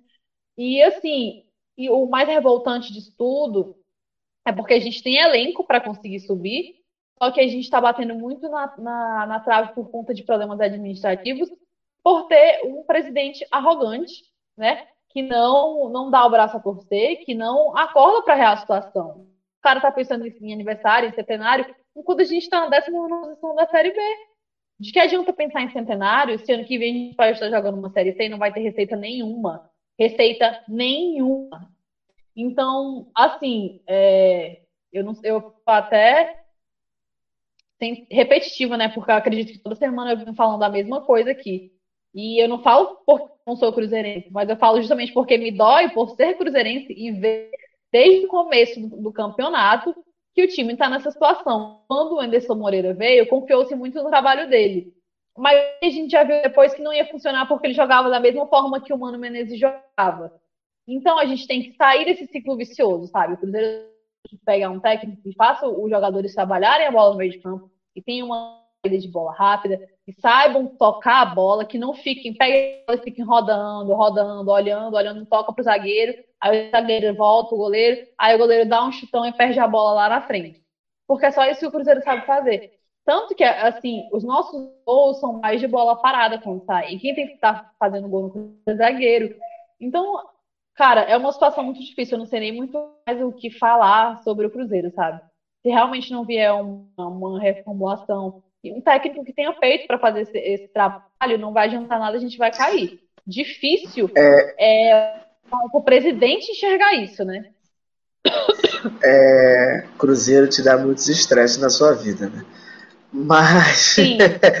é, é, não entendo os torcedores cruzeirenses. Pode não falar. entendo os torcedores cruzeirenses que falam que o Cruzeiro tem mais títulos que o Galo, mas se parar para pensar, se o time falir, como vão falar que o Cruzeiro tem mais títulos? Vai continuar tendo mais títulos até o Galo empatar. Vai estar tá falido, falido, mas vai ter mais títulos. É... E, e, assim, e assim, eu vejo muito torcedor assim, nesse momento, se aproveitando para zoar em relação a isso. Que, gente, a gente tem outras prioridades no momento do que zoar o Atlético Mineiro, sabe? A gente tem que olhar para nossa casa no momento, né? E se preocupar preocupar com a situação que a gente está, porque não adianta nada ter 55 é, títulos na frente se a gente falir ou se a gente cair para a Série C, porque das duas, uma, ou cair para a Série C para subir para B e para subir para a Série A de novo é no mínimo uns 4 anos. No mínimo. E se falir, é no mínimo 6, 7 anos para voltar para a Série A. Então eu acho que a preocupação nossa tem que ser outra nesse momento, sabe? Tem que olhar para o rabo, parar de se preocupar com o Atlético. E assim, a torcida ela tem que cobrar mais ativamente do presidente. Porque o presidente ele faz o que quer. Ele é bizarro. Esse cara é bizarro de ridículo. Ele vive no mundo paralelo. Ele tá no, no Sérgio Verso. Tem o Homem-Aranha e o Aranha Verso, né? Ele tá no o Sérgio no Sérgio Verso. Porque não é possível, gente. Não é possível. Ele Mas, fez assim, uma dívida é... no Cruzeiro. É, eu, é porque eu ia mudar, quer falar assim, o Cruzeiro te irrita. Futebol do Norte tá ruim uhum. tanto quanto o Cruzeiro ou tá bem? Olha, só para finalizar o assunto do Cruzeiro, o Cruzeiro feminino venceu o Dominas do Distrito Federal e na próxima fase enfrenta o Aldax, perdão, é, pensando em classificação. O futebol do Norte, nós estamos jogando agora com o Vila Nova, está empatando em 1 a 1 é, é, não está na zona de classificação. Se vencer, se não me engano, ele vai posição, ainda não entra nessa fase, mas uma vitória é muito importante C, né, para passar para a próxima fase de mata-mata. O Fast estou com os de Paraná de Rondônia. Nesse momento ele está na quarta posição com oito pontos do grupo 1. Ele está se classificando para a próxima fase. O Iranduba perdeu do Havaí de 3 a 0, confirmando o rebaixamento para a Série A2. Ele vai só cumprir tabela contra o Palmeiras é, na quarta-feira contra a na Arena Amazônia. No, do futebol do norte, os times que estão melhor é o Remo, né? Que ele está em segundo no grupo dele de participação, no grupo Ele ganhou o clássico contra o Paysandu por 3 a 2 no dia 3 de 10, no sábado passado. Sábado retrasado, perdão. E sábado passado ele venceu a Jacuipense, está em segundo, como eu falei, do grupo, está com 19 pontos. Muito provavelmente vai passar de fase com tranquilidade. Ele está só a dois pontos do Santa Cruz, que é o primeiro colocado.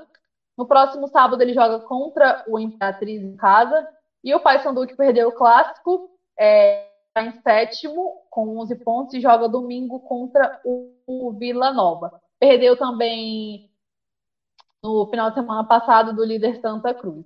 No futebol do Norte, os times realmente melhores que figuram é, melhor mesmo no futebol são os times do, do Pará, né? O Remo e o Paysandu.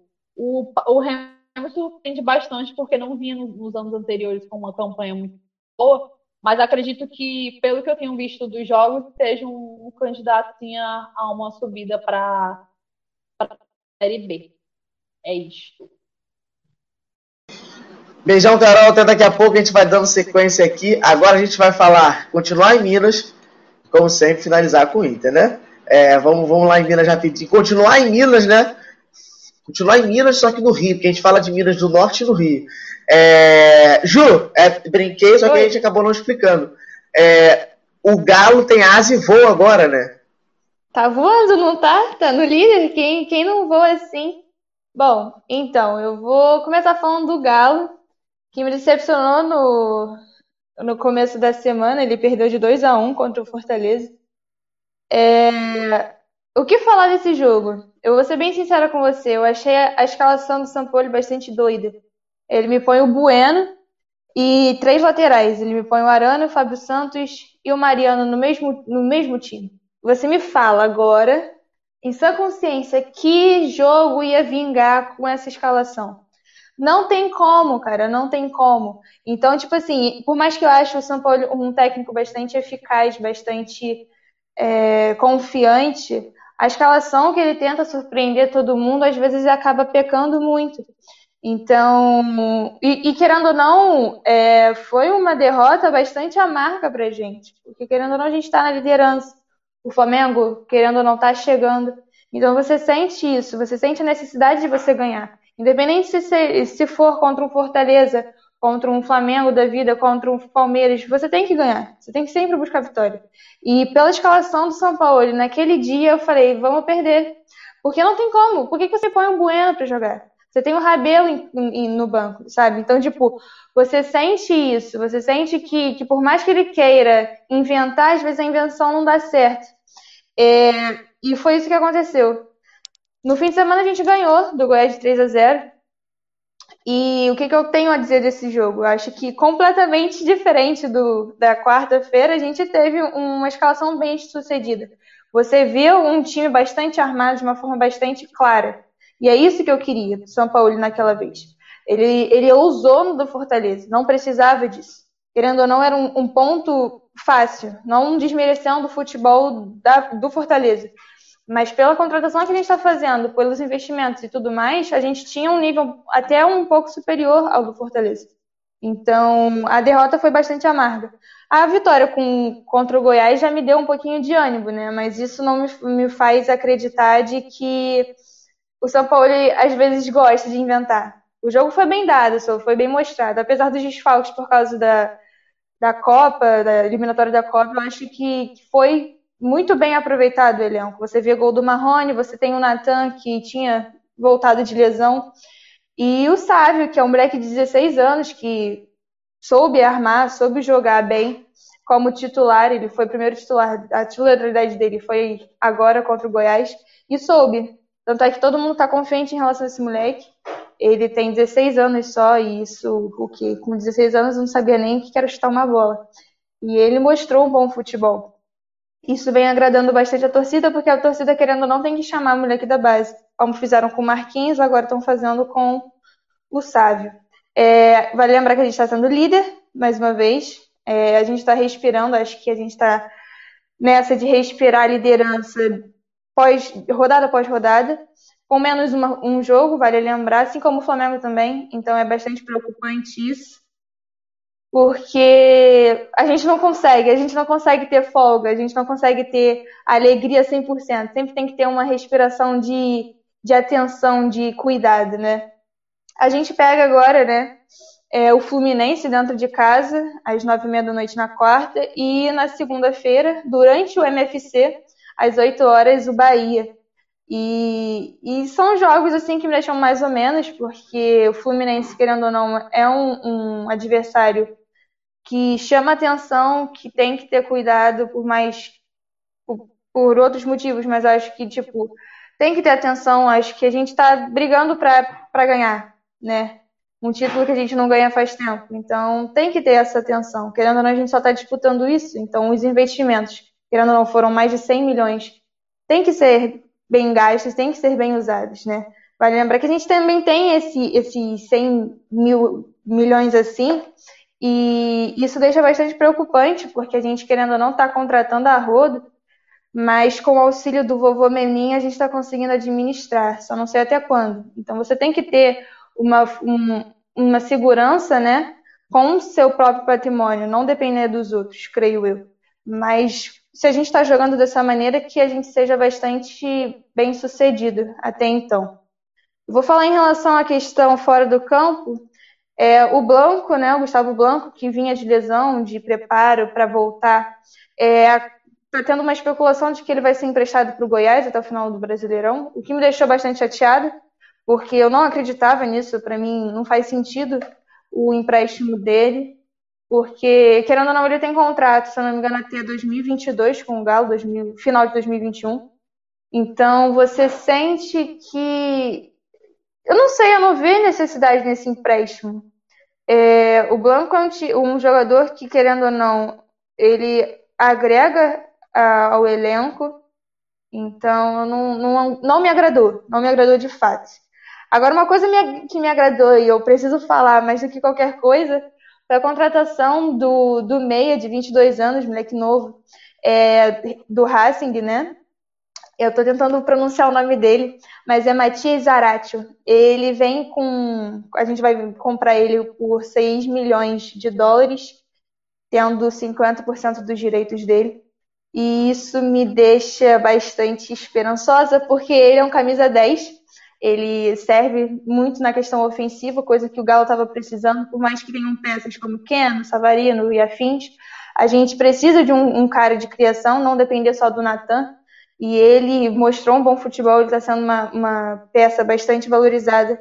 Dizem que ele tem um, um estilo bastante de jogador europeu, né, da forma como ele joga, então isso já me deixa bastante feliz. É, eu não sei nem o que falar, porque eu não estou acreditando até, até agora nisso, mas veio para agregar, né? Ele já se despediu da, da comissão técnica, dos jogadores, dos companheiros. Só faltam os ajustes em relação a advogado e tudo mais, mas está para finalizar a contratação essa semana mesmo. É, e é isso que eu tenho para falar do Galo. Eu tô super feliz, estou iludida e eu não queria estar assim, sendo bem sincera com vocês. Mas como não me iludir, mano? Como não me iludir? Meu time tá uma máquina, meu Deus. Mas enfim, Tomara que dê tudo certo. Eu não vou zicar meu time, mas tem tudo para ser bastante aproveitado esse jogador. É, em relação ao Mequinha, né? A gente vê ele ganhando, né? Tendo uma sequência de vitória contra o Vitória e contra o Náutico. Isso deixa ele numa situação bastante confortável no, no campeonato da Série B. Se eu não me engano, ele está em terceiro, com 26, 27 pontos, 26 pontos. É, então você sente uma melhora no time do, do Mequinha.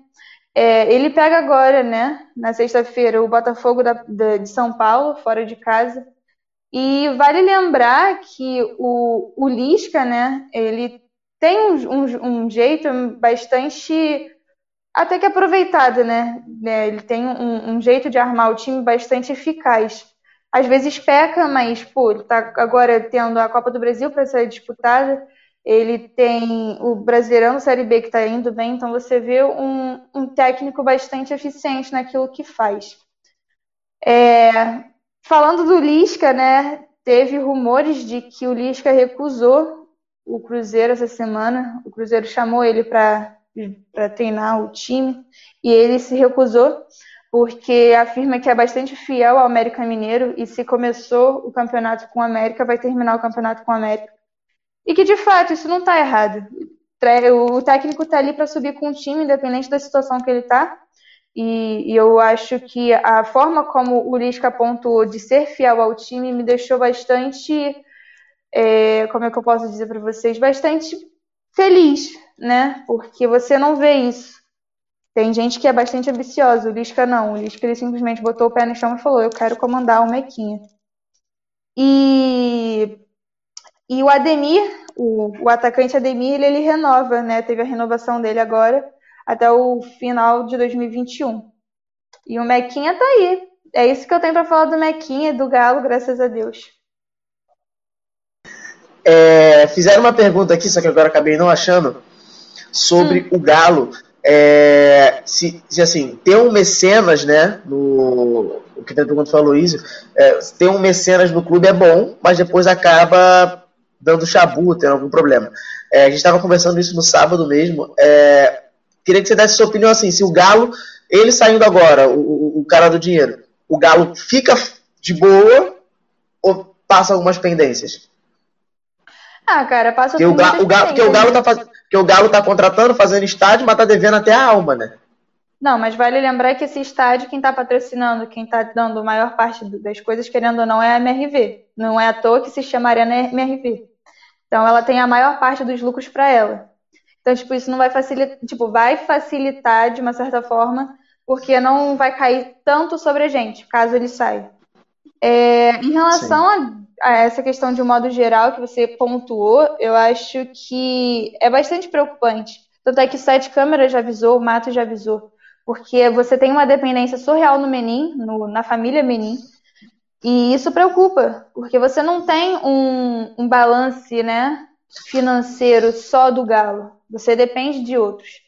Isso quebra, Sim. querendo ou não, um time. Não, não é à toa que o, o Cruzeiro é, tá como tá, ou o Fluminense quando a Unimed saiu.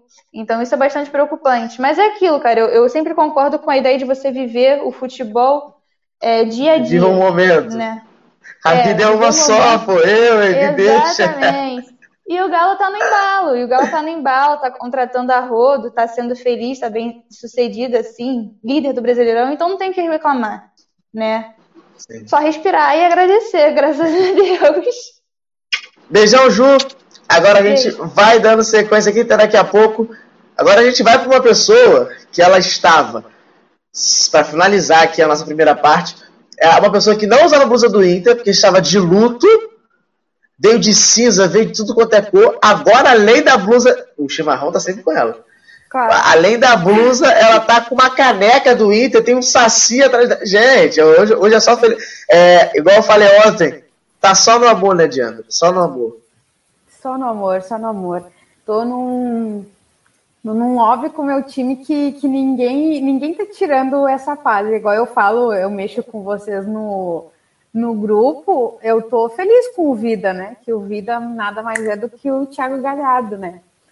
Mas então, falando sobre os últimos jogos, eu, eu tenho, eu consegui avaliar assim que o, o Inter entrou melhor em campo, entrou com mais vontade, ent, aliás, não entrou com mais vontade, entrou com vontade de realmente jogar, né? Diferente do que estava vindo antes, que eu até estava comentando aqui direto com, com vocês, que o Inter não estava com vontade de vencer.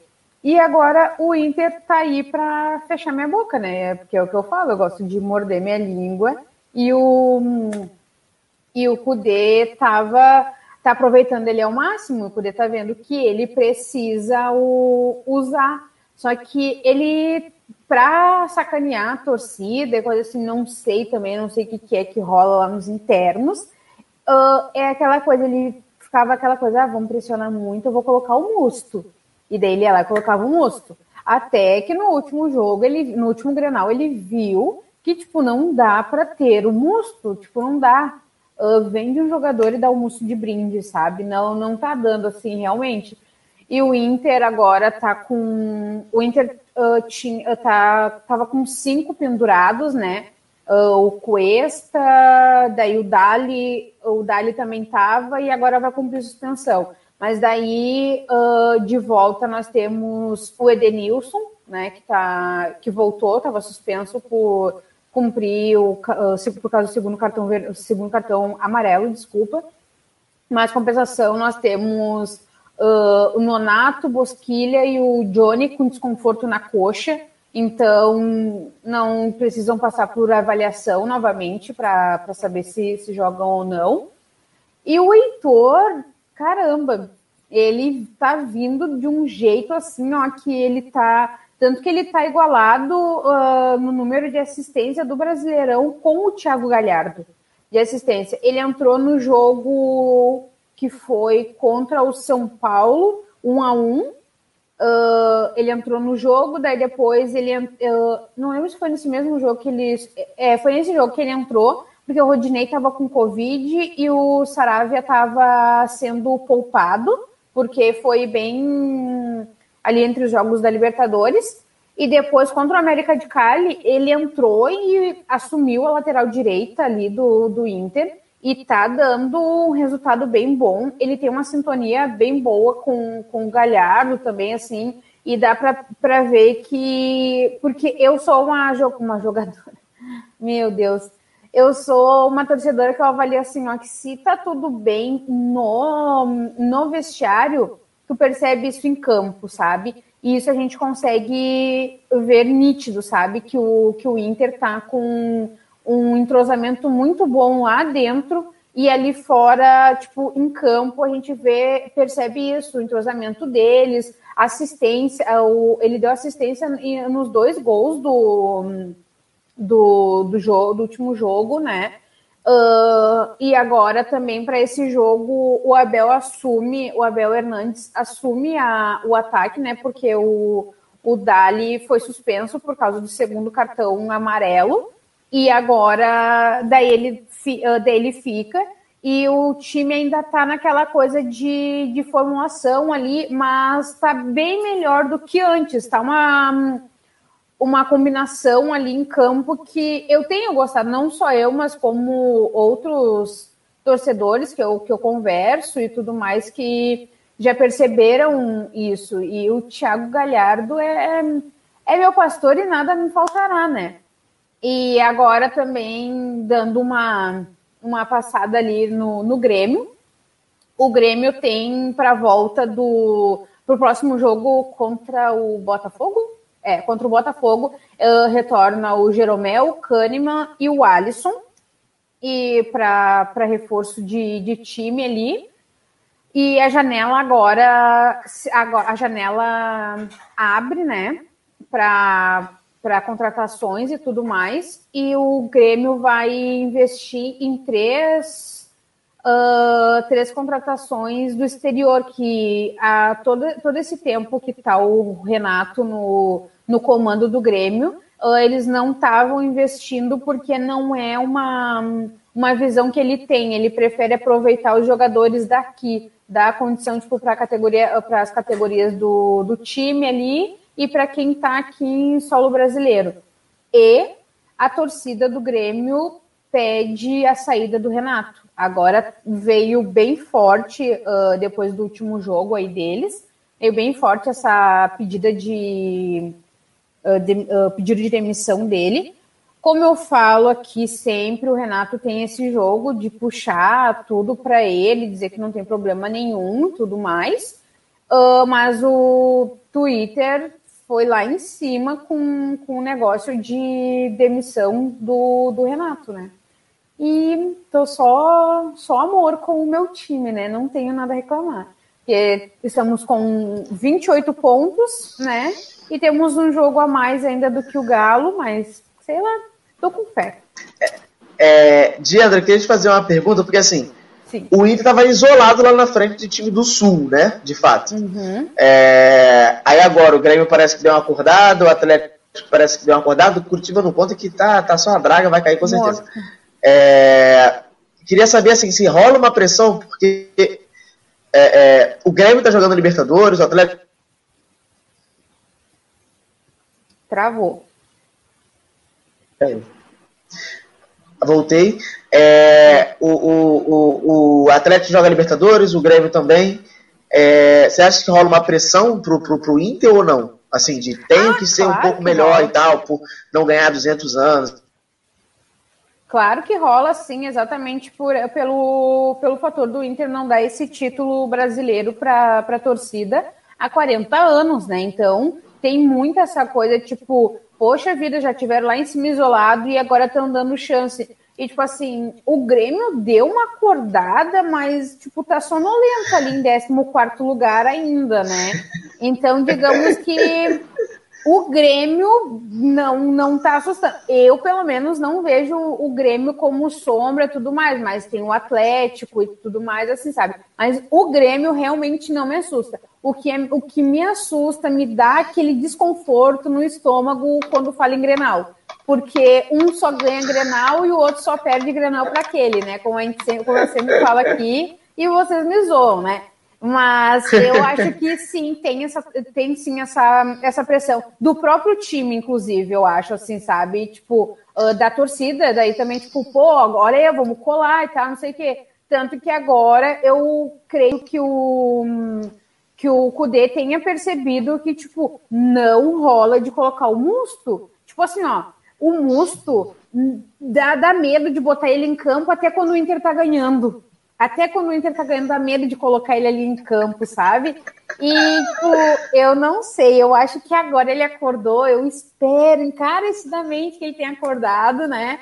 E, tipo, dá pra ver até ele falando assim do Heitor. Ah, porque uma coisa que eu não comentei também, que o Heitor não estava tendo chance antes no time, porque o Heitor se reapresentou agora, depois da após a paralisação e tudo mais, 5 quilos acima do peso.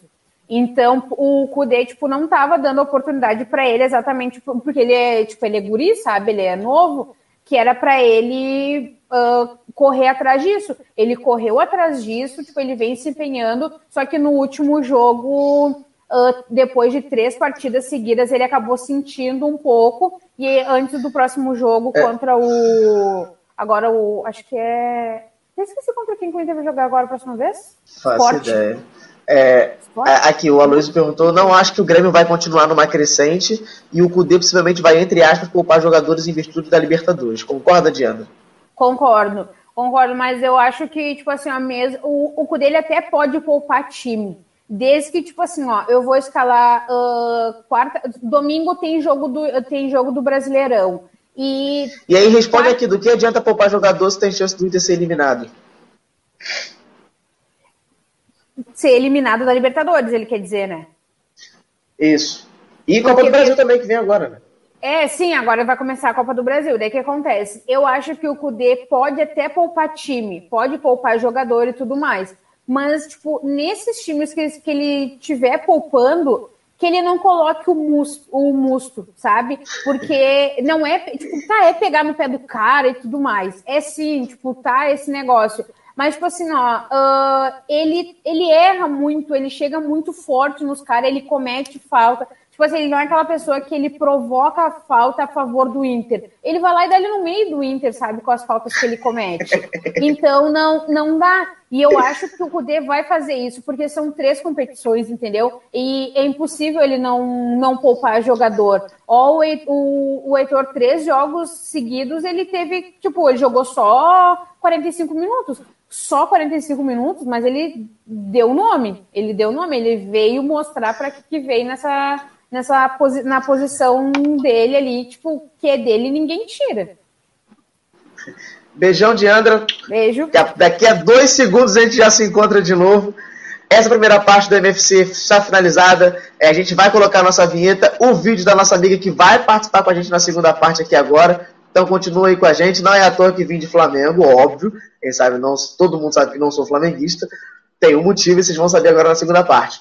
Beijão e fica aí. Só, só um videozinho rapidinho. E fim de papo! É, gente, o programa acabou, mas não chorem não. Fiquem calmos, tá? Fiquem tranquilos. Sabem por quê?